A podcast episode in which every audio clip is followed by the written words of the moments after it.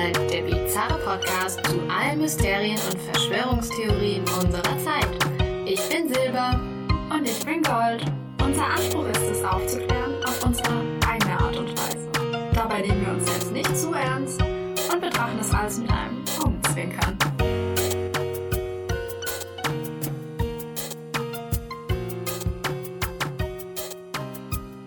Hallo. Gold. Ich habe eine Frage. Mhm. Und zwar, was hast du eigentlich in der Schule, Uni, wo auch immer, schon über die chinesische Geschichte gelernt? Da triffst du einen richtigen wunden Punkt bei mir. ich muss sagen, ich habe in der Schule rein gar nichts über die chinesische Geschichte mit den Dynastien oder generell, wie sich das Land entwickelt hat aus der Geschichte heraus, wirklich gar nichts gelernt.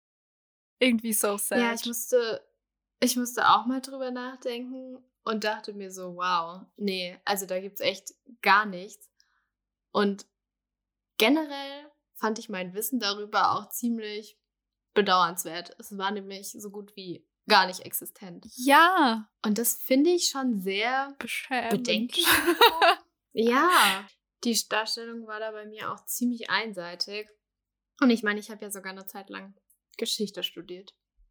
True. Mhm. Oh, Ja. shit. Da war auch absolut Sehr keine Eurozentral. Erwähnung extrem eurozentral. Also das ähm, ist schon irgendwie total schade.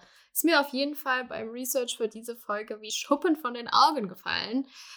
Hallo an unsere Zuhörer und Zuhörerinnen. Wir sprechen heute, wie euch der Folgentitel schon sagt, über den weißen Lotus.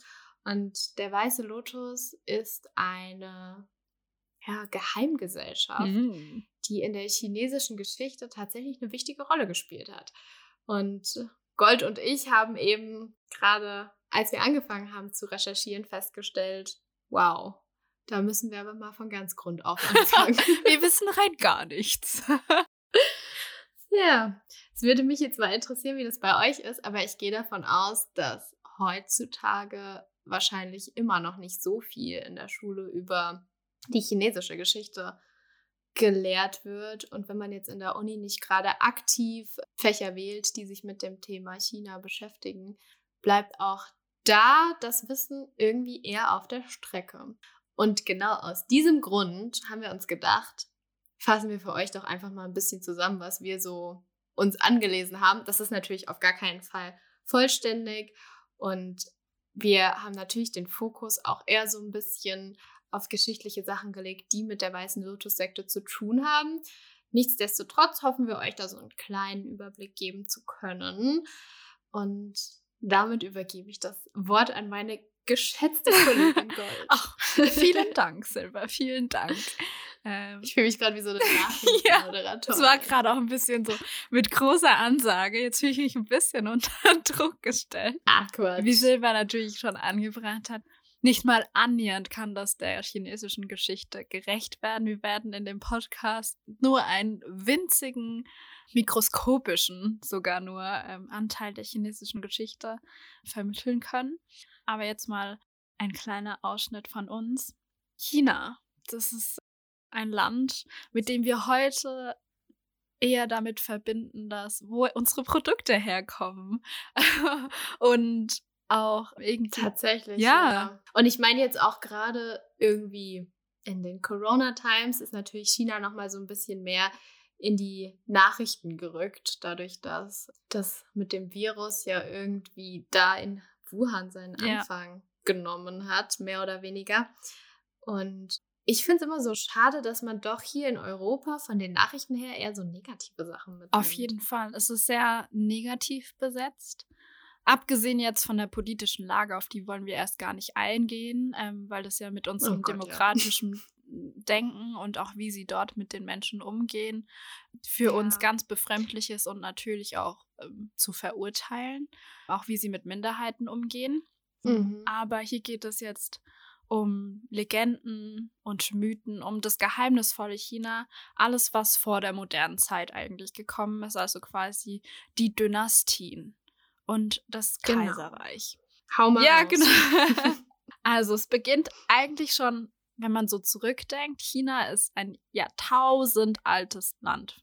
Man datiert quasi in der Geschichte, fängt man schon ein Jahrtausend vor Christus an, wenn man jetzt in unsere Zeitrechnung gehen würde. Und damals bildet sich in China so ziemlich das größte asiatische, ostasiatische Reich. Und in China muss man sagen, gab es keine klassische Adelsherrschaft. Die wurde relativ schnell überwunden. Und da ging es eher darum, dass kompetente Leute in zentrale Positionen gekommen sind. Nicht, weil sie irgendwelche Söhne sind, die aus der Monarchie kommen, sondern einfach fähig sind, Dinge erlernt haben, die für die Gesellschaft nützlich sind und so dann einfach der Gemeinschaft weiterhelfen können. Und das fand ich irgendwie auch einen sehr faszinierenden Ansatz. Da geht es dann wirklich darum, dass man den Menschen irgendwie auch was bringt und nicht auf das Recht besteht, weil man da reingeboren wurde. Klingt auf jeden Fall für mich heute schon sehr nachvollziehbar, die Leute dahin zu setzen, die, die an den richtigen Stellen ihre Fähigkeiten unter Beweis stellen ja. können. Es gab natürlich auch die bereits die frühe Dynastie, aber über die sprechen wir jetzt nicht. Wir sprechen jetzt über die Kaiserzeit. Und alles begann mit, mit der Qin-Dynastie. Ich hoffe, ich spreche natürlich auch die ganzen Namen richtig aus. Leider bin ich weder dem Kantonesischen noch dem Mandarin irgendwie ähm, ja, beherrschbar. Oder in oder ich spreche die jeweiligen Sprachen leider nicht was ich vielleicht mal angehen sollte. Hm. Naja. Auch nicht. Aber ja, weiter, weiter geht's. geht's. Und diese beginnt mit dem Jahr 221 vor Christus. Und das ist eigentlich so eine entscheidende Etappe in dem Prozess, weil in der Zeit quasi die verschiedenen chinesischen Reiche viele Kämpfe untereinander geführt haben und vor allem auch gegen die Nachbarn geführt haben. Also da ging es wirklich um Gebietserweiterung und Reichserweiterung und auch alles, was quasi nicht der Zivilgesellschaft im chinesischen Sinne damals war, wurde bekämpft, vor allem der Norden. Und der erste Kaiser von China heißt Qin Shi Huangdi und sein Name bedeutet erster erhabener Gottkaiser von Qin. Also, oh. Er regierte zu der Zeit, als in Europa Hannibal über die, die Alpen kletterte mit den Elefanten, um die Römer anzugreifen. Das ist eigentlich ein witziger Fun Fact. Oh mein Gott, ja. I did not know. Mhm. Crazy. Ja, und er legte eben viele Grundlagen für das chinesische Kaiserreich, was es auch bis heute noch irgendwie auszeichnet. Ihr müsst es euch irgendwie so ein bisschen vorstellen, dass China eigentlich so das Land ja, der Superlative war, auch schon damals, weil die relativ fortschrittlich waren und auch wie sie geografisch so gelegen waren. Weil zum Beispiel müsst ihr euch vorstellen, im Norden gibt es riesige Steppen, im Süden viel mit dem Monsun und im Osten ein gemäßigtes, feuchtes Meeresklima, im Westen die Wüste und eben das Hochland von Tibet. Und wie wir alle wissen, ist das Tibet das Dach der Welt. Und ist an sich mega der schöne Gedanke, wenn man sich so überlegt, wie vielfältig so ein Land ist und wie vielfältig auch die Landschaft ist. Und es bringt ja auch viele Vorteile mit sich und vor allem für den Kaiser auch. Ja, Mann, das ist schon verrückt. Also, dass du in China halt geografisch einfach so viele Unterschiede hast, so viele unterschiedliche Gegebenheiten und Landschaften. Dadurch hast du halt auch was äh, Agrar und äh, Land, ja, genau, so, betrifft. Ich sag mal, Wertschöpfung in ganz vielen verschiedenen Gebieten und ganz viele verschiedene Möglichkeiten, Dinge zu erschöpfen. Ja. Ergibt das Sinn? Ja. ja und aus deinem eigenen Land quasi die Rohstoffe zu ziehen und dich zu versorgen auch das Problem ist natürlich, wenn du so ein riesiges Land hast und so viele Möglichkeiten hast. Und es ist natürlich sehr, sehr schwer für einen Kaiser alles zu organisieren. Und es ist ja die größte Herausforderung, ein Reich, das du regieren möchtest, zu einigen. Oh Gott, ja. Ähm, das bedeutet quasi, er muss den Handel zwischen Norden und Süden irgendwie organisieren und wie macht man das? Also da haben die sich natürlich relativ schnell dann was einfallen lassen. das Ganze wurde dann mit einheitlichen Maßen im ganzen Reich eingeführt, gleiche Schrift, gleiche Währung. Und das ist ja eigentlich wie, was man heute machen möchte. Schon smart. Mit der englischen Sprache, dass man sich eben verständigen kann. Das ist quasi wie so eine Art kleine lokale Globalisierung, wenn man das so sehen möchte. Die China. Die China-Region, China. genau. Oder Lokalisierung vielleicht. Und dafür wurden natürlich Beamte ausgebildet in bestimmten Schulen. Die wurden dann entsandt in die einzelnen Provinzen und haben das dann quasi alles ins Laufen gebracht. Dabei wurde natürlich auf, auf Rituale geachtet und Traditionen, die natürlich auch die chinesische Kultur aufleben ließen. Das mit dem Beamtentum müsst ihr euch merken. Das wird nochmal wichtig. Ja, sehr wichtig sogar. Denkt immer dran, in ganz China verteilt sitzen die Beamten, die eben für den Kaiser die dienen. Ja, eigentlich so die Geschäfte regeln. Ja. Alles. Ja. Die verdienen natürlich auch ganz gut so als Beamte. äh, okay. Weiter im ja. Text. Und da ging es vor allem mit dem Leitbild voran, dass man in zentraler Harmonie leben möchte und im Einklang mit der Ordnung. Deswegen war das auch so wichtig mit der Beherrschung von dem Kaiser und dass er da irgendwie eine Ordnung reingebracht hat. Genau. Und dann geht es natürlich weiter im Marsch. Der Kaiser hatte eine glorreiche Zeit. Die Dynastien, muss ich auch anmerken, die haben oft jahrhundertelang angehalten bis sich dann quasi neue Dynastien wieder weiterentwickelt haben. Und was natürlich auch krass ist, dass so familiäre Beziehungen oder so Clanstrukturen auch abgelöst wurden durch diese Beamtenschulen und man von einer bürokratischen Ordnung quasi dann übernommen wurde. Und äh, ich fand es irgendwie witzig, weil wir hier in Deutschland ja so krass bürokratisch unterwegs sind und wir ja eigentlich relativ bekannt sind für unsere Bürokratie. Aber wenn man dann mal zurückdenkt, wie weit zurück das schon in China gegangen ist mit der Bürokratie, war es schon irgendwie so flashend für mich. So, wir sind echt ja, hinterher.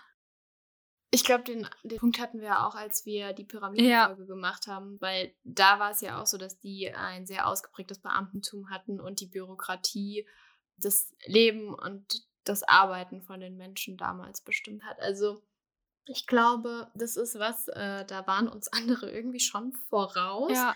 Aber ja, man merkt halt auch in der geschichtlichen Entwicklung, dass obwohl man dann irgendwie dieses Beamtentum etabliert hatte, dass sich das dann auch wieder verändern kann. Das stimmt. Oh gut. Weiter geht's. Weiter geht's. Ähm, genau. Wie gesagt, es gibt jetzt diese bürokratische Ordnung.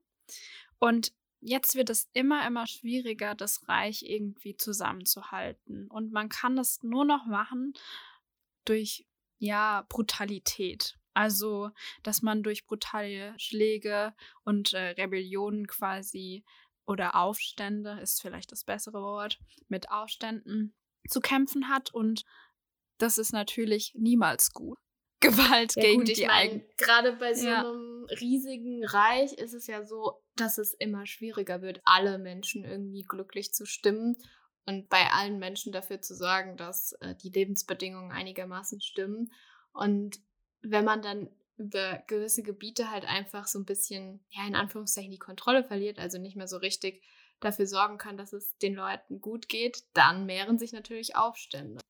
Und die versucht der Kaiser natürlich immer wieder irgendwie unter Kontrolle zu bekommen. Die Macht von China so auch zu festigen. Ähm, der erste Kaiser hat sich natürlich dann auch entschlossen, das nicht nur so hinzunehmen, sondern er möchte natürlich auch äh, mit Armeen alle Ecken des Landes irgendwie erobern. Und Fun Fact: Es gibt die sogenannte Terrakotta-Armee. Die ist relativ berühmt. Hast du schon mal von der gehört? Einer, klar. Ja. Also ich würde es gerne mal besuchen gehen, diese Städte. Die kann man sich heute noch anschauen. Und die stammte tatsächlich von dem ersten Kaiser. Das ist eine Nachbildung, die da erstellt wurde, ähm, weil der Kaiser eben so eine riesige Armee hatte. Und diese Armee wurde nachgebildet, damit auch nach dem Tod der Kaiser noch beschützt wird. Und da sieht man mal. Hat tatsächlich auch wieder was von diesen Pyramiden. Ja. Voll interessant. Ja. Also so dieser Glaube an das Leben nach Tod. dem Tod. Ja. Das äh, zieht sich durch Ja, und viele Gesellschaften hindurch. ja, und da sieht man auch mal, was die auch für Macht hat. Bei in Ägypten ja so die Pharaonen und hier so der Kaiser, also was sie für so einen Einfluss auf die Menschen dort hat. ja. Ähm, aber jede Hochphase folgt auch eine Tiefphase. Die erste kaiserliche Familie kann sich nicht lange an der Macht halten und danach kommt auch schon direkt die Han-Dynastie. Und da ist es interessant, wir bleiben nicht lange bei der Han-Dynastie, aber da sind zwei Aspekte mega wichtig und die auch noch bis in die moderne Zeit mega wichtig für China waren, und zwar die Seidenstraße. Mm. Ja, die, von der hat man wahrscheinlich schon mal gehört oder auch mal gelesen. Das ist eine Handelsroute zum Mittelmeer. Unter anderem hat auch Marco Polo schon diese Handelsroute bereist. Und unter der Han-Dynastie wurde auch diese Seidenstraße erweitert und dadurch, dass viel Handel in das Land gekommen ist und man mehr Möglichkeiten hat, Geld sich dazu zu verdienen, wurde das Reich natürlich stärker, weil umso wohlhabender das Reich wurde, umso stärker konnte es auch so seine Stellung in der Welt behaupten. Und was die natürlich dann auch gemacht haben, die Han-Dynastie, die haben dann quasi Gebiete im Süden, aber vor allem im Norden und im Westen erobert. Und damit kontrolliert halt der Kaiser so ziemlich alles und ähm, konnte natürlich den Handel erweitern. Genau.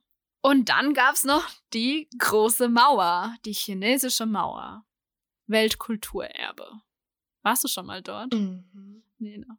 Ja. ja. nein, tatsächlich noch nicht. Obwohl, also ich meine, klar, jetzt gerade ist natürlich sehr schwierig mit der Regierung und auch, weil wir ja in einer globalen Pandemie uns befinden. Aber irgendwann mal in meinem Leben würde ich schon gerne mal nach China reisen, muss ich sagen. Ja, ich auch. Aber darüber können wir dann gleich noch mal sprechen. Die chinesische Yes. Mauer, also falls jemand von euch schon mal dort war, ich kann es mir nur in meinen Träumen irgendwie ausmalen, wie mächtig die sein muss und wie lang. Also ich weiß, dass es da einen Marathon immer jedes Jahr gab und die richtig hart sein soll, ja. Und ähm, ja, da, das waren so die zwei Hauptmerkmale in der Han-Dynastie. Und ja, man sieht immer in den verschiedenen Dynastien, weil ich dachte, so die ersten zwei ist mal so, was man sehen kann, welchen großen Einfluss diese einzelnen Mächte immer hatten. Und das zieht sich natürlich weiter. Es gibt unglaublich viele Dynastien, weil das Land ja auch einfach schon sehr, sehr, sehr alt ist. Und die wechseln natürlich auch immer in verschiedenen Herrschaften ab. Und da geht es dann natürlich auch darum, dass sich dann auch Religionen etablieren in solchen Dynastien, weil mit jedem Mhm. Menschen, der da an der Macht ist und äh, Kaiser ist, kommen ja auch verschiedene Ideologien und Weltanschauungen und Vorstellungen mit einher. Da kam dann vor allem der Buddhismus ins Spiel und also das war dann auch die Han-Dynastie, müsst ihr euch vorstellen, ging bis 220 nach Christus und da kam das dann langsam mit dem Buddhismus. Und ich weiß nicht, ob ihr euch schon mal mit dem Buddhismus auseinandergesetzt habt, aber ein ganz kurzer Ausflug. Der Buddhismus ist so unter anderem die Lehre, dass das Leben Leid bedeutet. Und Grund für dieses Leid ist das Begehren. Also muss man dem Begehren untersagen oder sich dem Begehren entsagen und begierdelos werden. Tatsächlich ist da Begehren aber ja nicht nur auf dieses, ich glaube, heute ist es sehr sexuell geprägt, Ja, Begriff. nee. Aber ich glaube, im Buddhismus geht es auch um Güter, Genau. Materielles und solche Sachen, gell? Genau, also alles, was so dein Leben betrifft. Also das stimmt, muss ich dir recht geben, dass das jetzt sehr sexuell lastig ist, aber es gibt auch um, ja, eigentlich, wenn man so sagen würde, so ein minimalistisches Leben, dass du kein Begehren nach Mhm. irgendwas Materiellem hast. Ja, so möchte man dann halt, wenn man dem der Begierde quasi entsagt, soll man dem Kreislauf von Geburt und Wiedergeburt entkommen. Und das haben natürlich die Herrscher in verschiedenen chinesischen Reichen gefördert, also den Buddhismus gefördert, wie man hier auch den Christentum irgendwie gefördert hat. Und ja, was man natürlich dann macht, wenn man eine Religion fördert, ist, man setzt sich als Oberhaupt an die Spitze. Da wird dann aus einer Religion schnell eine Staatsreligion. Genau. Und ähm, das zieht sich dann natürlich auch ähm, durch und es wird immer mehr gefestigt. Und wenn man das mal jetzt zusammenfasst, äh, damit wir dann auch mal in Richtung Weißer Lotus kommen, dass eben halbe Stunde labert und wieder nichts da rausgebracht. Nee, also ich fand ich fand schon wichtig, muss ich sagen, kurz über die genau. Geschichte von China zu sprechen. Und ja. Äh, ja, wie gesagt, die Herrschaften waren da, aber es waren ja immer oft nur ein Teil der Bevölkerung oder der Menschen glücklich. Und wie man das auch schon vorher rausgehört hat, gab es auch schon Aufstände und Rebellionen gegen die Herrschaften. Und selbst wenn das Land geblüht hat mit Wirtschaft und Wissenschaft und Kultur, gab es trotzdem Menschen, die sich nicht gesehen gefühlt haben oder die sich unterdrückt gefühlt haben. Und äh, da kommen wir dann auch zur wichtigsten Dynastie, die auch der weiße Lotus irgendwie beflügelt. Und das ist die Song-Dynastie. Und ich glaube, da kann ich äh, gerne an Silber direkt übergeben, weil jetzt habe ich echt lange das Mikrofon in meiner Gewalt gehabt. Und ja. Ja, ja, genau. Also während der Song-Dynastie hat sich äh, der weiße Lotus, vor allem im südlichen China, verbreitet. Und jetzt ist natürlich die Frage, was ist nochmal der weiße Lotus? Wir haben jetzt schon öfters mal gesagt, es ist eine Geheimgesellschaft oder eine Sekte. Es hat ähm, alles eher mit dem religiösen Hintergrund angefangen und zwar mit einem ja, Zweig des Buddhismus, und das war die Schule des reinen Landes, der Amitabha-Buddhismus.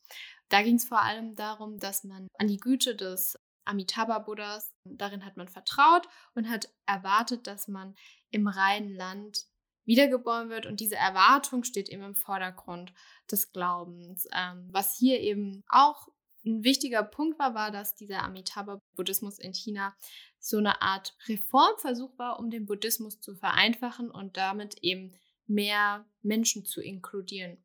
Und das lag auch daran, dass die Praxis einfach wichtiger genommen wurde als dogmatische Lehren. Und es ist natürlich für, ich sag mal, einen einfachen Bauer leichter, etwas praktisch umzusetzen, als sich mit sehr vielen dogmatischen Lehren zu beschäftigen. Weil natürlich, wenn du äh, in der Landwirtschaft arbeitest, als Bauer in China, dann hast du auch nicht wirklich die Zeit, dich mit dogmatischen Lehren zu beschäftigen. Und dieser weiße Lotus-Glaube hat sich eben während der Song-Dynastie verbreitet in China. Das lag vor allem daran, dass eben immer mehr Klöster es gab und auch reichere Landbesitzer das so ein bisschen vorangetrieben haben. Und es gab dann um 1133 wie so eine Neugründung. Und zwar die neue Weiße Lotus-Schule, wo das Ganze nochmal so ein bisschen mehr reformiert wurde. Und zwar wurde da dann auch die Lehre in Bildern illustriert, was auch zur Folge hatte, dass Menschen, die eben nicht der Sprache mächtig waren, also nicht lesen oder schreiben konnten, diese Lehre nachvollziehen konnten. Und es wurde so ein bisschen, ja, so ein Ritual, eine Liturgie aufgebaut. Es gab tägliche Rituale, die eingehalten werden mussten. Zum Beispiel lebten die Anhängerinnen dieser ähm, Religion vegetarisch und hielten sich an die fünf Regeln der buddhistischen Disziplin, die besagten, dass du eben nicht töten sollst, du sollst nicht stehlen, du sollst dich nicht äh, Leidenschaften hingeben oder eben diesem Begehren hingeben. Man soll nicht fluchen und man soll nicht trinken. Und das Besondere, was sich dann so im Laufe der, dieser Zeit auch entwickelte, war, dass sie sich auch weigerten, Steuern zu zahlen und Frondienste zu leisten. Und äh, da kann man ja auch sagen, das lag eben auch an den Mitgliedern, die sich am meisten eigentlich in diesen armen Bauernschichten ja. durchgesetzt haben. Aber da deshalb gewann ja, da ja. sieht man ja vor allem, dass diese diese weiße Lotus-Sekte, weil sie schon auch ausgerichtet ist, quasi in den unteren Gesellschaftsschichten im Kaiserreich, ja. weil dadurch, dass sie quasi alles vereinfacht haben, war es ja dann viel einfacher, sich damit verbunden zu fühlen, weil wenn ich nicht lesen ja. kann und mir da jemand eine Schrift hinlegt, dann denke ich mir so, okay, danke für nix. Aber so haben die das schon echt klug auch angestellt und die waren auch, glaube ich, relativ streng, was auch dieses, diese Disziplinregeln betrafen, zumindest in dem Jahrhundert. Ja, das stimmt. Genau. Wie Goy schon gesagt hat, durch diese leichte Verständlichkeit und das leichte Umsetzen, weil es ist natürlich für uns alle leichter, sich an diese Disziplinregeln zu halten, als jetzt irgendwie jeden Tag um eine bestimmte Uhrzeit bestimmte Rituale durchzugehen, wenn du eigentlich einen Alltag hast, wo du auf dem Feld arbeiten musst oder so. Dadurch hat eben diese neue Religion sehr schnell Anhänger gewonnen, wurde dann aber auch relativ schnell verboten, weil wir hatten ja schon drüber gesprochen, dass sich die Anhänger auch weigerten, Steuern zu zahlen und Frondienste zu leisten, sprich sie sich so ein bisschen aufgelehnt haben gegen diese Großgrundbesitzer und gegen das Beamtentum, hm. dem sie eben diese Steuern zahlen mussten. Und äh, dann gab es natürlich auch immer mehr Aufstände, weil wenn, sich dann viele Leute gegen etwas wehren, gegen quasi die, die Oberen wehren, dann kommt es zu Aufständen. Und da waren eben vor allem die Korruption der Staatsbeamten und die damit verbundene Ausbeutung der ganzen Bauern die spielten da eine sehr große Rolle, weil diese Beamten eben sich sehr viel Geld in die eigene Tasche steckten. Der Kaiser war super weit weg, der konnte das nicht so richtig kontrollieren. Die Beamten waren die, die irgendwie dem Kaiser die Rechenschaft schuldeten, aber da hat man dann schnell mal so ein bisschen die Bücher gefälscht mm. und sich selbst in die eigene Tasche gewirtschaftet. Und ja, das ist natürlich so, dass da dann die Ärmsten, eben die Bauern, am größten drunter leiden. Ja, ganz ehrlich, da würde ich auch sagen, ja. hallo, nicht mit mir. Also. Absolut, genau. Und dann muss man auch sagen, dass dieses Beamtentum jetzt nicht immer die smartesten Entscheidungen getroffen hat. Es war zum Beispiel, gab es ähm, im Jahr 1315 die Entscheidung, um mehr Anbaufläche für die Bauern zu schaffen, die Gräber, die sich damals eben auch in den Feldern befunden haben, einfach äh, ja, einzuebnen. Und das ist für so eine Gesellschaft, wo Religion eine wichtige Rolle spielt, natürlich schlimm. Also ja. da verlieren die irgendwie den Bezug zu ihren Ahnen, zu ihren Vorfahren, zu, zu den Menschen, die sie geliebt haben. Und ja, da, dass da dann Aufstände entstehen, ist natürlich absolut klar, liegt auf der ja, Hand. Vor allem, wenn man bedenkt, dass man dann quasi äh, Werte und ja, Emotionalität auch für die Bewohner und Menschen, die quasi dort leben, so komplett über Bord werfen will, nur damit man wirtschaftlicher ist. Oh Gott, voll viele ja, Parallelen in unserer heutigen Welt. Aber ähm, ja, dann ist es irgendwo verständlich. Ja. Dann gab es schon wieder einen Dynastienwechsel. Wir befinden uns jetzt in der Yuan-Dynastie. Da war es zu Beginn so, dass der Weiße Lotus tatsächlich als Religion wieder angesehen war, teilweise sogar staatlich unterstützt wurde. Aber auch hier gab es natürlich die Probleme von der Korruption, weil das Beamtentum nicht wirklich ausgewechselt wurde. Es wurde zwar die kaiserliche Familie sozusagen ausgewechselt, indem die neue Dynastie begann, aber so dieses Beamtentum, das blieb, soweit ich das verstanden habe in meinen Recherchen, immer noch so ein bisschen unausgewechselt, weil die ja quasi nur die Zuarbeiter waren. Und die Korruption blieb deshalb auch bestehen und die ärmere Landbevölkerung ist halt weiter irgendwie finanziell ausgeblutet und äh, musste immer mehr Abgaben leisten. Auch hier kam es dann dazu, dass die weißen Lotus-Anhänger eben den Kampf gegen diese Dynastie planten und ja, sich begannen nur noch nachts zu versammeln und wirklich so ein bisschen, ja, dieses Geheimgesellschaftsding und äh, dieses, ja, Geheimnisvolle und im ähm, Untergrund agierende. Genau, das beginnt so ein bisschen während der Yuan-Dynastie. Auch hier kann man wieder sagen, die Geheimgesellschaften wurden dann wieder verboten. Dann dachte man, die Lage hat sich so ein bisschen gelockert, dann wurden sie wieder erlaubt, dann wurden sie aber wieder verboten, nachdem die Aufstände sich immer mehr häuften und halt auch immer öffentlicher wurden. Also wenn man anfängt, sich nur nachts zu treffen und Dinge zu planen, das ist, gerät ja noch nicht so richtig in die Öffentlichkeit und davon kriegt die Kaiserfamilie oder auch dieses Beamtentum noch nicht so richtig was mit. Aber durch diese größeren öffentlichen Aufstände wird natürlich das Ganze auch irgendwann an die höheren Stellen getragen. Und dann wurde 1322 eben die Weiße Lotus-Schule wieder als illegal angeklagt. Ja. Tatsächlich führten aber diese Aufstände auch so ein bisschen mit dazu, dass die Yuan-Dynastie unterging. Und dann befinden wir uns schon in der nächsten Dynastie, nämlich in der Ming-Dynastie. Ja. Und äh, auch hier war die Weiße Lotus-Schule weiterhin verboten. Ich glaube, du hattest noch was zu Ming-Dynastie Genau. uns, oder? Habe ich. Ming, vielleicht sagt es manch anderer was. Es gibt diese Ming-Vasen, die wunderschön sind. Ich persönlich hätte auch gern eine, aber ich, ich kann mir sie leider einfach nicht leisten. so, by the way, voll random. Und zwar die Ming-Dynastie ging von 1368 bis 1644, also wirklich recht lange. Und Gründer der Dynastie war Su Jungs-Hang. Und er hatte eine sehr, sehr interessante Laufbahn, muss man sagen. Oh ja. Und zwar war er tatsächlich bäuerlicher Abstammung, was man ja so irgendwie gar nicht denken würde. Da kommen wir wieder drauf zu sprechen. China hat sich dann auch Kaiser ausgesucht oder die Übernahme wurden dann auch von Menschen übernommen, die quasi gewisse Kompetenzen hatten, egal von welcher Abstammung. So ein bisschen wie in Amerika dieses vom Tellerwäscher zum Millionär. naja, zurück zur Ming-Dynastie. Er hat vor allem besondere Werte auf die Landwirtschaft gelegt. Und jetzt müssen wir überlegen, bäuerliche Abstammung, weißer Lotus. Da ist dann schon so die Verbindung. Und er war tatsächlich auch ein Mitglied des Weißen Lotuses und ähm, hat unter anderem auch dafür gekämpft, dass man den Bauern mehr Rechte gibt, auch einfach. Und in seiner Herrschaftszeit hat er eben auch da wirklich den Fokus auf ja, Landwirtschaft, ähm, Agrarkulturen gelegt.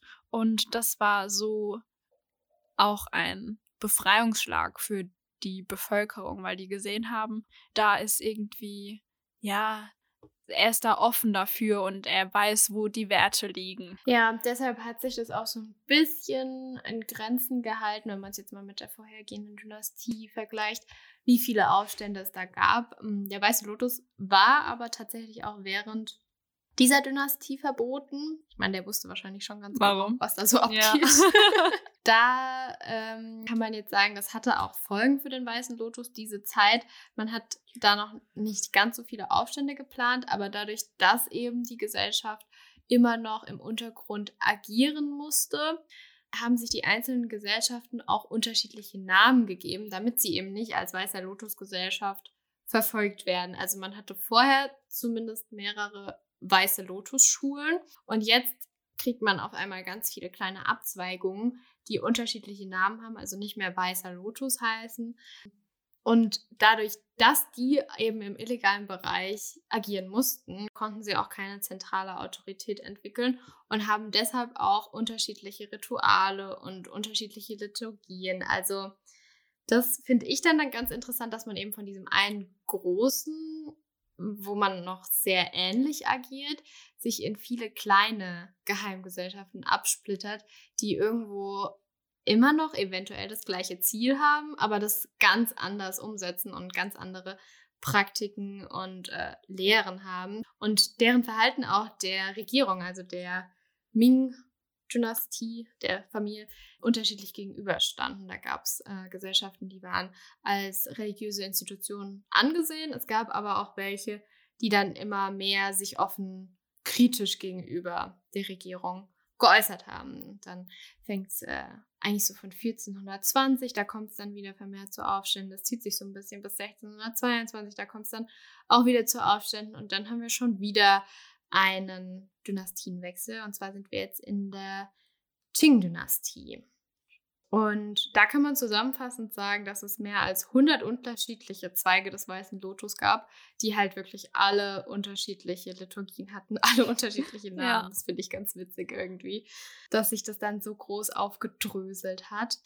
Und ja, hier gibt es dann wieder tatsächlich erste größere Aufstände, weil auf die Landbevölkerung wieder sehr große Lasten drücken und das Beamtentum immer noch korrupt ist und da dann wieder irgendwie diese, ja, die schlechte Stimmung im Volk wieder eher auflebt und damit eben auch der weiße Lotus auflebt. Ja, sobald es irgendwie auch Unruhen gibt oder sich da die Möglichkeiten ergeben oder gewisse Minderheiten oder Völkergruppen oder auch ja gesellschaftlichen Schichten, die ähm, dann dann irgendwie sich ungerecht behandelt fühlen oder arbeitslos sind oder man muss ja auch bedenken, wie groß die Bevölkerung dann damals schon war. Es waren, glaube ich, zu der Zeit schon mhm. 120 Millionen Menschen, die dort gelebt haben. Und dafür musst du natürlich auch ausreichend die Menschen versorgen. Und ähm, wenn es da natürlich, wenn da natürlich schon irgendwie ein Bruchteil nicht dem gerecht werden kann, dann ist es natürlich verständlich, dass sich dann viele verschiedene zusammentun und dem irgendwie entgegensetzen wollen. Ja, und 1744 ist dann die Rebellion in der Region Shandong.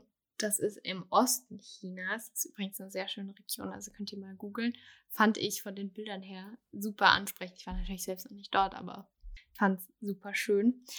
Dort wächst auf jeden Fall die Rebellion des Weißen Lotus immens. Wir befinden uns um 1744 und dann so, ja, um die 50 Jahre später sind wir dann 1796 quasi. Da beginnt eigentlich so ein richtiger Krieg der Weißen Lotus Geheimgesellschaften gegen die Qing-Regierung, die dann auch wirklich Truppen aussendet und ja, sich dann so ein richtiges inneres Kriegsgeschehen entwickelt. Ähm, 1795 wird das Ganze sehr sorgfältig geplant. Also die einzelnen weißen Lotus-Gesellschaften, die planen nicht als Großes zusammen, sondern wirklich jede Gesellschaft plant da ihre, ihre eigenes Aufbegehren. Und ähm, ja, alle, die die Gesellschaft dabei unterstützen wollen, werden wirklich mit, mit Waffen versorgt, mit Schießpulver, mit, mit Schwertern. Und äh, da befindet sich ja so eine Untergrundorganisation im Aufbau einer Rebellion. Ja. Was ich äh, schon, das ist so, ist so ein Filmding irgendwie oder so ein Buchding, aber es ist halt einfach wirklich passiert. Ja, und die wurden vor allem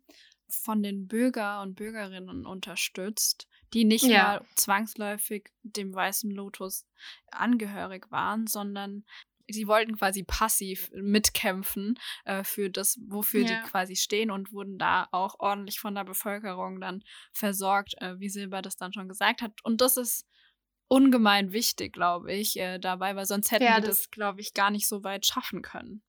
Das zieht sich auch durch die ganzen Jahre ähm, seit Beginn des Weißen Lotus, dass es einfach so eine sehr volksnahe Institution, Gesellschaft war, die sehr viele Unterstützer im einfachen Volk hatte. Gerade weil das mit dem Beginn der Religion ja quasi auch darauf ausgelegt war, dass die einfachen Leute sich damit gut identifizieren können. Absolut, auf jeden Fall. Ja, ja naja gut. Eigentlich kann man sagen, im Februar 1796 beginnt so richtig die Revolution.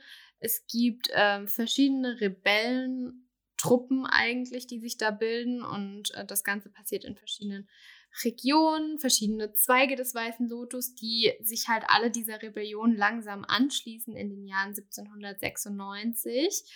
Und ähm, das Ganze hm, ist, eignet, ereignet sich eigentlich so im Süden, Zentralchina, ähm, breitet sich so ein bisschen über den Südwesten aus. Also wenn man sich die Karte anguckt, kann man eigentlich so ein bisschen die Mitte von China angucken. Da hat man die Sichuan-Provinz, oh Gott, ich hoffe, ich spreche es richtig aus, die Hubei-Provinz, die Shandong-Provinz, die sich da alle ja, beteiligen quasi, wo die äh, Rebellionen insgesamt stattfinden und sich das Ganze dann ausbreitet. Ja. Genau dahin zieht dann auch die Qing-Armee und es zieht sich eigentlich schon relativ lange von äh, 1796 bis äh, 1798. Erst da kann die Qing-Armee die rebellischen Truppen eigentlich so ein bisschen einkästeln. Und da sind die ersten großen Verluste unter den Rebellen, unter den Weißen Lotus-Anhängern, ähm, weil eben wichtige Anführer irgendwie halt äh, versterben. Und ja, die Armee große Verluste einfahren muss. Und ja, das geht dann leider ab 1798 so weiter, dass die Rebellen immer weiter in verschiedenen Regionen besiegt werden und immer größere Verluste erleiden und endet dann schließlich 1804, als ähm, die letzten Rebellen von der Qing-Armee eingekreist wurden und besiegt wurden. Also man kann zusammenfassend sagen, dieser innere Krieg in China hat neun Jahre gedauert und er hat die Menschen super viel gekostet. Also das ist halt auch so ein, so ein Punkt, das war jetzt nichts, wo die Qing-Dynastie irgendwie sagen konnte, sie hatten da gut das Ganze unter Kontrolle. Obwohl sie die Rebellen im Endeffekt besiegen konnten, war eben eine sehr große Anzahl an chinesischen Provinzen einfach zerstört. Es sind zahlreiche Menschen gestorben aus der Zivilbevölkerung, aber auch aus den Regierungstruppen. Auch wichtige Generäle sind eben gestorben. Also die Qing-Dynastie musste schon mit sehr großen Verlusten kämpfen. Nicht nur an ähm, Menschen, sondern auch an ja, Geld quasi. Ja. Also dieser Krieg hat mehr als 200 Billionen Liang gekostet. Und ähm, das war vergleichsweise viermal so viel, wie der Staat damals in einem Jahr ausgegeben hat. Also so, so, wow. Schon, ja, ist schon eine extrem große Anzahl an Geld, an Menschenleben, die das gekostet hat, an Zerstörung eben auch.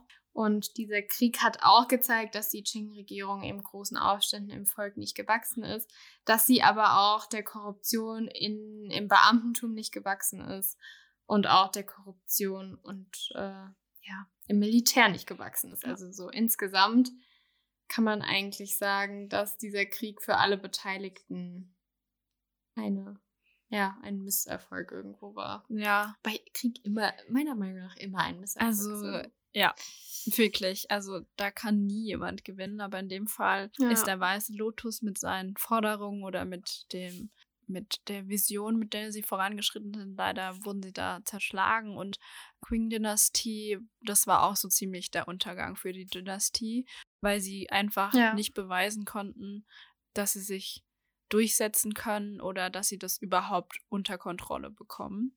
Und, und sie hatten halt das Volk auch einfach so gar nicht auf ihrer nee. Seite. Und das ist ja wirklich so ziemlich das Wichtigste, wenn du, wenn du Millionen von Menschen da hast, dass du wenigstens irgendwie so ein bisschen Legitimation hast, aber. Ja, ich hatte, ich habe in einem Buch gelesen, da gab es einen Bericht von einem Missionar, der äh, aus Europa kam. Ich weiß gerade nicht, ob es ein deutscher Missionar war oder ein englischer. Und der hat ähm, eben Zeit mit den chinesischen Truppen verbracht, also mit den Truppen der Qing-Dynastie. Und hat geschrieben, dass sie, wenn sie in Dörfer kamen, dass die Leute dann alle gesagt haben, nee, wir haben kein Wasser, wir haben leider nichts, womit wir euch versorgen können, sorry. Und sobald die Rebellen aber in diese Dörfer kamen, wurden die sofort versorgt, haben alles an Wasser bekommen, alles an Verpflegung bekommen.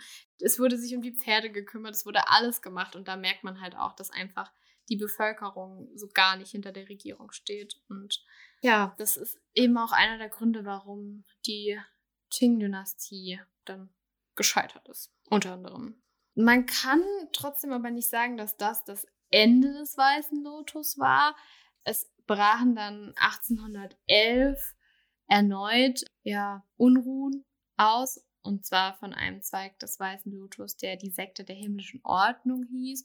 Und ja, eigentlich waren die Gründe hier wieder die gleichen. Also die äh, ärmere Landbevölkerung, die Bauern mussten leiden, dadurch, dass sie eben sehr hohe Steuerlasten hatten, dass es diese reichen Großgrundbesitzer gab, aber keiner von den Bauern irgendwie eigenes Land hatte, dass irgendwo halt einfach wieder Hunger und Armut im Volk herrschte und so der Weiße Lotus wieder an Macht gewinnen konnte.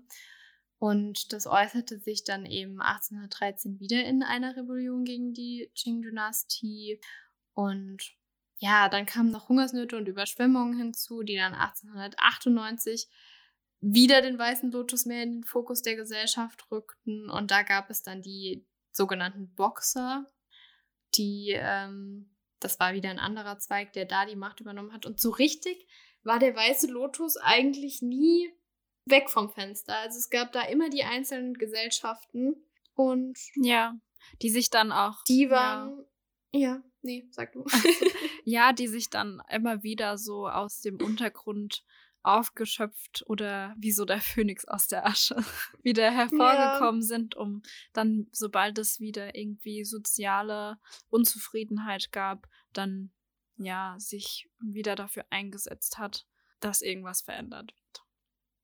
Ja, eigentlich hat der Weiße Lotus über diese ganze Zeit hinweg einfach die Funktion einer politischen Opposition gehabt obwohl er nie so richtig politisch, sondern immer eher mit religiösem Hintergrund war. Das finde ich auch so interessant, dass, dass da diese politische Seite gar nicht so unbedingt die größte Rolle gespielt hat, sondern es tatsächlich eher um diesen religiösen Hintergrund ging, der die Menschen zusammengehalten hat. Es aber trotzdem immer politisches Handeln war, weil man ja gegen die Regierung aufbegehrt hat. Und ich glaube, als sich dann wirklich eine richtige politische Opposition gegründet hat in China, erst dann ist der weiße Lotus so ein bisschen, ja, untergegangen, wäre jetzt zu viel zu sagen, aber hat sich so ausgelaufen, sage ich mal. Ja. Also ich finde, so während den Recherchen über den weißen Lotus habe ich erst gedacht, oh mein Gott, wie krass, voll die Verschwörung gegen das chinesische Reich und ähm, ja. was haben die da so im Untergrund getrieben und so. Aber immer mehr hat sich das, finde ich auch, wie du gesagt hast, die haben eher Oppositionsarbeit geleistet und sieht man auch so auch durch die Entwicklung. Also wenn man so mit der Gründung beginnt, war es sehr religiös getrieben mit den Disziplinregeln und so weiter und so fort und ähm, wie sich die Menschen dann auch eher auf das Religiöse und Buddhistische eingelassen haben. Und dann wurde es immer ja, politischer dann. Und ich glaube, es war den Menschen vielleicht auch gar nicht so sehr bewusst.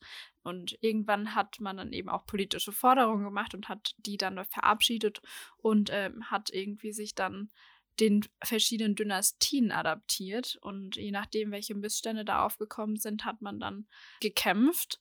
Und das entwickelt sich immer weiter und auch dadurch, dass es immer verschiedene Abzweigungen gibt und immer verschiedene Menschen da in diese Gruppierung eingehen, verschiedene Ideologien und Weltanschauungen haben und da dann das vorantreiben möchten, kann man sagen, dass der weiße Lotus so einen richtigen Prozess durchgemacht hat. Also. Mhm. Ja, definitiv. Ich finde auch vielleicht dadurch, dass der weiße Lotus ja diese politische Oppositionsstellung eingenommen hat, kann man das gar nicht so richtig als Verschwörungstheorie, vor allem weil es ja auch, wir wissen ja, dass es keine Theorie war, sondern dass es wirklich passiert ja. ist, abstempeln. Und da finde ich es dann wieder ganz interessant, dass wir hier irgendwie, ja, was haben, eine bewiesene Verschwörungstheorie mal wieder, ja.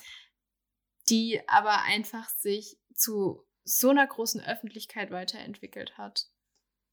Ja. Weil sie einfach so eine politische Oppositionsstellung eingenommen hat.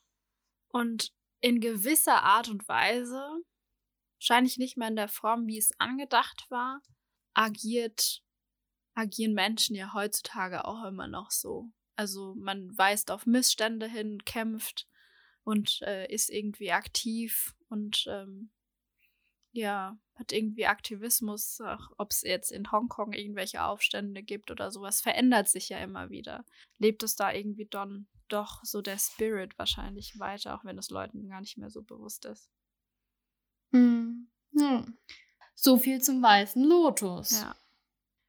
Das war jetzt ein Exkurs nach China, was ich tatsächlich ganz interessant finde. Ich finde es immer cool, wenn wir durch den Podcast noch so ein bisschen Gebiete abdecken, von denen wir selber vorher nicht so viel Ahnung hatten und jetzt da um ein paar Informationen reicher sind.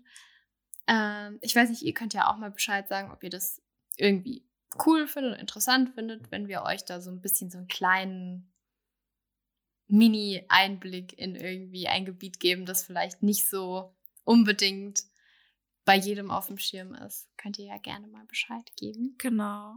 Äh, Oder ob ihr das total langweilig findet. Keine ja. Ahnung. Finde ich irgendwie schade. Auch wenn ihr das langweilig findet, ist uns egal, wir machen es trotzdem. ich habe auch letztens erst zu Silber gesagt, dass ich es eigentlich voll interessant fände, wenn man irgendwie so südafrikanische und nordafrikanische Mythen und Legenden und äh, Verschwörungstheorien irgendwie auf den Schirm bringen würde. Oder auch so, ja, indische ja. Mythen. Und dann fiel uns aber auf, dass wir gar nicht so richtig wissen, wie man sich darüber informiert, weil ich meine, man kann es zwar bei Google eingeben, aber man kriegt natürlich, wenn man was auf Deutsch eingibt, auch nur deutsche Suchvorschläge. Man könnte es dann auch auf Englisch probieren, aber da ist es halt auch begrenzt. Es ist dann immer so schwierig, wenn man ja. halt einfach hm, nicht äh, allen wichtigen Sprachen irgendwie mächtig ist. Das ist eigentlich voll schade, ja. weil man dann halt immer nur ja. sehr einseitig äh, von der westlichen Seite her aus betrachte Perspektive hat und viele Dinge dann irgendwie gar nicht so aufgedeckt werden. Und ich glaube aber so, das äh, mythische, äh, mystische wäre eigentlich voll faszinierend in auch anderen Bereichen. Weil wir sind schon sehr mhm. westlich fokussiert, wenn man das in den letzten Podcast-Folgen irgendwie nicht unbedingt rausgehört hat. Ja. Aber wir sind halt hier auch halt aufgewachsen, ne? Deswegen. Europa und Amerika steht da total im Vordergrund. Was natürlich auch damit zusammenhängt, dass man jetzt in der Schule oder so da dann doch mehr den Einblick erhält und mehr drüber weiß, als jetzt äh, über andere ja. Kulturen. Das ist schon schade. Wie wir ja gesehen haben bei unserem Research über China. Achso, ja. und Leute. Schrecklich. Ja, und Leute, also wir hatten jetzt quasi nur die Kaiserreiche und Dynastien am Anfang über das Geschichtliche. Aber man muss ehrlich sagen, es geht ja dann auch auf jeden Fall weiter und da gibt es, also auch was so den Opiumhandel betrifft und die Kolonialisierung und so weiter. Also es wird jetzt auch noch sehr dark in der äh, chinesischen Geschichte. Also falls ihr euch dafür ja. interessiert, entweder könnt ihr uns gerne schreiben auf an unseren Kanälen und wir tauschen uns da gerne mit euch aus. Wenn ihr da Bock habt, dann können wir euch dann, schreibt uns an und ähm, wir verlinken oder schicken euch dann einfach ein paar coole Infos, die wir da so rausgenommen haben daraus. Also ich muss sagen, ja. es war mal eine Abwechslung auf jeden Fall. Ja, und vor allem auch, also ich hatte es ja schon erwähnt, diese eine Quelle, wo ein Missionar was geschrieben mm, hat. Schwierig. Und das ist auch was äh, extrem Schwieriges und wo ich auch irgendwie im, während der Recherche total wütend geworden bin, weil sich halt Europa wieder komplett eingemischt hat. China da von allen irgendwie durchbeutelt wurde, von allen europäischen Großmächten. Alle sich wieder eingemischt haben, alle irgendwie da ihre Kriege und ihren Vorteil rausschlagen mussten. Und ja, wie Gold schon gesagt hat, es wird schon noch relativ dunkel für die chinesische Bevölkerung. Und das ist auch so ein bisschen was, was sich auch durch den weißen Lotus zieht, weil die im weißen Lotus in diesen Gesellschaften natürlich auch so ein bisschen fremdenfeindlich geprägt waren, weil dann eben China einfach auf einmal eingenommen wurde und da auf die Menschen irgendwie Schablonen gepresst wurden, wie zum Beispiel durch Missionieren, die jetzt nicht unbedingt äh, von allen positiv aufgenommen ja. wurden, verständlicherweise. Vor allem mit dem Hintergrund dadurch, dass ja der Weiße Lotus eigentlich eine religiös-spirituelle Sekte war.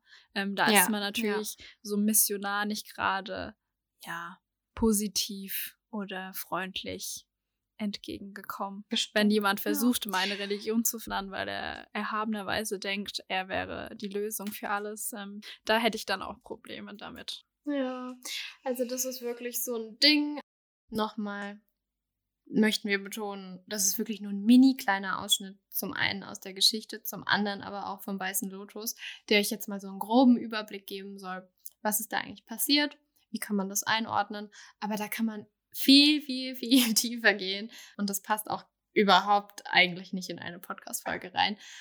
Aber wir hoffen, ihr konntet jetzt so ein bisschen mitnehmen, was der Weiße Lotus ist, was die gemacht haben und wisst auch ein bisschen mehr über die chinesische Geschichte Bescheid. Das wäre cool. Da würde ich mich drüber freuen. Ich auch, dass ihr da wenigstens ein bisschen was mitgenommen habt. Und ähm, ja, wie gesagt, dazu könnt ihr uns gerne Feedback geben. Wir sind erreichbar über sämtliche Kanäle. Und wir würden jetzt hier gerne einen Cut machen, ähm, was den weißen Lotus betrifft und China. Falls jemand natürlich noch andere Mythen oder Verschwörungstheorien im chinesischen Bereich kennt, äh, kann uns natürlich gerne Bescheid sagen, weil dann würden wir das auch mal angehen und versuchen das dann zumindest. Genau, jetzt aber der Cut. und ähm, wünsche natürlich all den Leuten, die das sich bis jetzt angehört haben, noch eine schöne Zeit. Nee, jetzt kommen wir zu einem. jetzt, ich weiß gar nicht, wie ich das so richtig einleiten soll, weil mich das so mitgenommen hat. Aber jetzt kommen wir zu einem sehr tragischen Thema und ein Thema, das uns alle betrifft und das uns irgendwie, also vor allem emotional aufgewühlt hat Mhm. und aufgezeigt hat, dass in unserer Gesellschaft noch viel Arbeit bevorsteht. Und zwar geht es um den 19.02.2020. Ähm, an dem Tag gab es einen rechts- und rassistisch motivierten Terroranschlag in Hanau. Und ähm, es ist vollkommen okay, wenn ihr jetzt sagt, ich habe mir das jetzt mit dem weißen Lotus angehört und ich schalte jetzt mal ab, weil ich gerade vielleicht nicht in dem mentalen Zustand bin, um mir das anzuhören. Aber wenn ihr die Zeit dafür findet und wir sagen nur kurz was dazu, weil wir es unglaublich wichtig finden, den Fokus mal kurz darauf zu setzen, dann könnt ihr gerne reinhören oder euch das später anhören, wie ihr möchtet. Wir werden uns damit auch nicht so lange beschäftigen, sondern wir wollen einfach nur da kurz was dazu sagen, weil wir das wichtig finden. Ja. Ähm, ja. Oh Gott, ich werde gerade schon ähm, Ja. wieder richtig emotional. Und wir das Thema halt auch speziell für surreal passend fanden, gerade weil dieser Anschlag ja auch was mit verschwörungstheoretischem Gedankengut zu tun hatte und da dann nochmal die Kurve ganz, ganz äh, deutlich gezogen werden muss, dass wir natürlich immer so ein bisschen über lustige Verschwörungstheorien sprechen und das Ganze so manchmal auch ins Lächerliche ziehen. Aber egal, bei welcher Verschwörungstheorie, gerade mit diesem eurozentristischen Bild, äh, wir uns befinden, wir sagen ja jedes Mal, und wir haben hier wieder den, das rechtsextreme Gedankengut und wir haben hier wieder die Verbindung zum Rechtsextremismus und zum Antisemitismus und das steckt irgendwie in jeder Verschwörungstheorie drin und wir wollen uns wirklich ganz klar positionieren, dass wir anti dieses Gedankenguts sind und dass wir diesen Podcast auch mitmachen. Klar, es macht Spaß, sich zu informieren und Mhm. äh, einen Podcast aufzunehmen, aber wir möchten auch mit aufklären und wir möchten auch zeigen, dass sich eine Verschwörungstheorie so gut wie immer in 99 Prozent der Fälle zu diesem Gedankengut hinbewegt. Und ich meine, sogar beim Weißen Lotus hatten wir irgendwie diese Komponente mit der Fremdenfeindlichkeit. Und das ist was, was in jeder Verschwörungstheorie eine Rolle spielt. Und deshalb möchten wir darauf aufmerksam machen. Und deshalb machen wir auch mit diesem Podcast, um einfach aufzuklären. Ja. Und auch aufzuzeigen, dass von der amüsanten und vielleicht vermeintlich witzigen Verschwörungstheorie, dass sich daraus wirklich auch Gefahren und auch eine Bedrohung für Menschen darstellt. Und Ja. wir versuchen natürlich, das irgendwie immer so zu übermitteln, dass das irgendwie nicht ganz so dark wird. Ähm, Ja, und aber ein Podcast auch, hat natürlich auch Ja. irgendwo immer so eine Unterhaltungskomponente. aber Und ja. trotzdem möchten wir darauf aufmerksam machen und möchten Genau. darauf pochen, dass es super wichtig ist, sich immer dagegen auszusprechen. Ja, und die Leute einfach darauf hinzuweisen. Nicht vielleicht urteilsmäßig, sondern einfach auch mal sie darauf aufmerksam zu machen und darauf hinzuweisen und einfach mal was zu sagen. Und es ist immer gut, wenn man dazulernen möchte. Man kann nicht alles perfekt machen, so ist es nicht. Und man lernt jeden Tag irgendwie dazu. Es ist ja bei uns genauso. Irgendwelche Wörter, die man dann einfach nicht mehr so in dem Kontext oder generell einfach nicht mehr benutzen sollte, weil es halt eben auch Minderheiten verletzt oder auch jetzt Wie rassistisch ist unsere Sprache und sich Ja. einfach irgendwie dessen bewusst zu werden und einfach selber ein bisschen anzufangen, auf solche Dinge zu verzichten. Und wenn man dann mal drauf achtet, fällt einem im Umfeld vielleicht auch auf, dass sich Leute dieser rassistischen Sprache bedienen. Das muss gar nicht gewollt sein, aber es verletzt trotzdem die Menschen, die es betrifft. Und ich denke, wir alle können auf sowas aktiv achten und wir alle können in der Richtung auf jeden Fall unseren Beitrag leisten. Sprache ist wirklich so ein wichtiges Instrument. Wenn wir da alle ein bisschen was dazu beitragen, ist es schon mal ganz gut. Und wir wollen auch ähm, vor allem jetzt auf Hinblick, ähm, dass der Attentat jetzt schon ein Jahr her ist, ähm, auch nochmal darauf hinweisen, dass es Initiativen gibt für den 19. Februar 2020. Die werden wir auf jeden Fall auch nochmal in unseren Shownotes verlinken, unter anderem die Initiative 19. Februar, die sich damit auseinandersetzt, ähm, dass da Aufklärungsarbeit geleistet wird, dass die Opfer nicht vergessen wird, dass die Opfer quasi zentral immer anwesend sind und man deren Namen nicht vergisst und äh, dass man auch den Angehörigen irgendwie Hilfe leisten kann und dass da Aufklärungsarbeit gemacht wird, weil die ist zwingend notwendig. Und ja. wir wollen auch noch mal in unserem Podcast jetzt ähm, den neuen Opfern ja unseren Respekt zollen und auch wir als Surreal werden die Namen nicht vergessen, wir werden die Person nicht vergessen. Wir kannten sie persönlich nicht, aber es trifft einen schon sehr.